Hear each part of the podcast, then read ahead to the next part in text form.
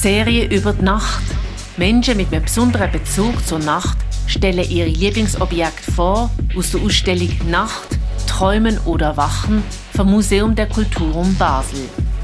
Die Nacht weckt Erinnerungen und knüpft Assoziationen, wie das Leben auch in der Nacht pulsiert.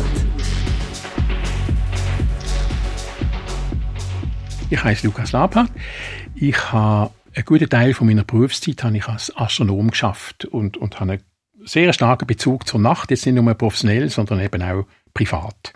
Ein weiterer wunderbarer Teil in dieser Ausstellung ist der große Ecke, wo Laternen gezeigt werden, wie sie sich über ich weiß nicht was, einen Zeitraum von, von mehr als 100 Jahren entwickelt haben. Vom kleinen Talg, Kelchli bis hin zur Laterne, wie wir sie kennen, mit einer Kerze drin und so weiter. Das ist alles wunderbar, wenn es darum geht, sich die Nacht hell zu machen in der lokalen Umgebung. Wenn man das aber alles addiert, ist das ein wesentlicher Beitrag zur Lichtverschmutzung, wie wir dem sagen. Etwas, was auf uns zukommt, und das habe ich selber jetzt auch schon ein paar Mal beobachtet, wenn ich die Nacht an den Himmel schaue. Es sind immer mehr Satelliten in tiefen Erdumlaufbahnen. Und die werden ja von der Sonne beleuchtet, nachdem für uns die Sonne am Oben unter den Horizont gegangen ist oder am Morgen, bevor die Sonne über den Horizont kommt. Das ist so ungefähr eine Stunde jeweils von der Dämmerung.